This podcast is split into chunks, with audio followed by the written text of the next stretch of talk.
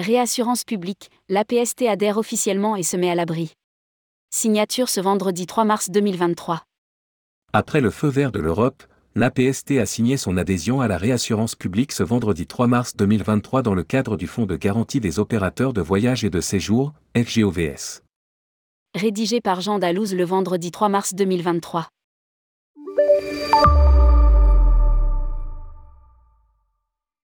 À la suite de l'accord de l'Union européenne donné le 6 février dernier, le président Mintaz Teker a finalisé l'adhésion de l'APST à la réassurance, dite publique, dans le cadre du Fonds de garantie des opérateurs de voyage et de séjour, FGOVS, représenté par la CCR. Cette réassurance prend effet au 1er mars 2023 jusqu'au 31 décembre 2023. Elle couvre toutes les défaillances ouvertes pendant cette période au 1er euro pour 75% du montant de chaque sinistre pour un montant maximum global de 40 fois les primes encaissées par l'APST, montant estimé plus de 360 millions d'euros.